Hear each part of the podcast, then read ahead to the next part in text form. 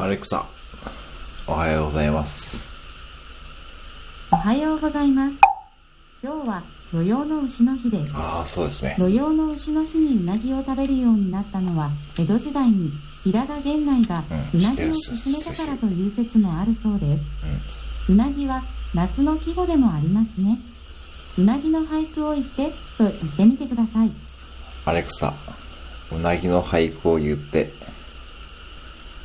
土用の日、ひつまぶし食べて暇つぶし。はい。いやー。